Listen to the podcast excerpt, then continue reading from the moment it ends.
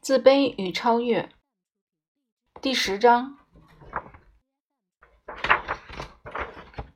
职业问题。四、对待职业的态度。小时候的勤奋是人生获得成就的坚实基础。如果我们看见一个三四岁的小女孩在独自为她的洋娃娃缝制帽子，我们应该鼓励她，告诉她怎样可以缝得更好。受到激励后，他也会提高自己的手艺。但是如果对他吼叫：“把针放下，你会伤到手的。你又不会做帽子，我们去买一顶漂亮的帽子吧。”他听后一定会马上放弃。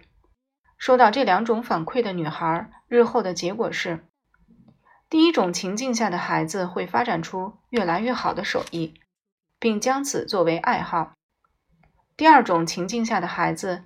却认为自己做不好，他会认为买来的东西一定会比他自己做的更好。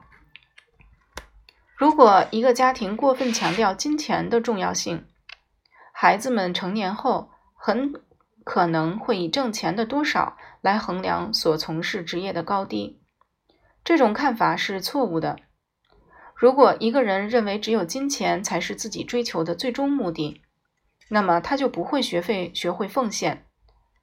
为了获得更多的钱财，他也许会使用非法手段。即使情况没有那么严重，他即使赚取了足够的钱财，对社会和他人也不会有更多益处。在如今这个复杂的时代，用旁门左道获取钱财的人有很多。即使他们成为富豪，我们也不用感到惊讶。虽然。我们并不能保证有着正直的人生态度的人一定能成功，但是我相信他们一定是勇往直前、自强不息的。职业有些时候成为了人们逃避爱情和社会问题的借口。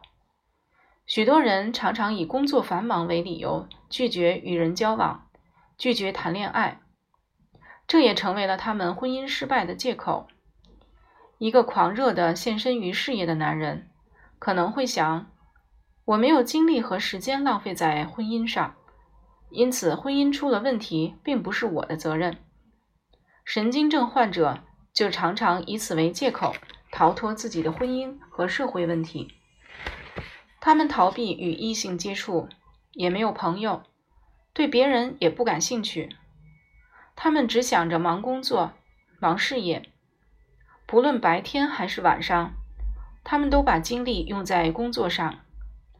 长期处于高压紧张状态下，他们的身体也开始出现胃痉挛等疾病，而这些疾病又能成为他们逃避爱情和社会问题的借口了。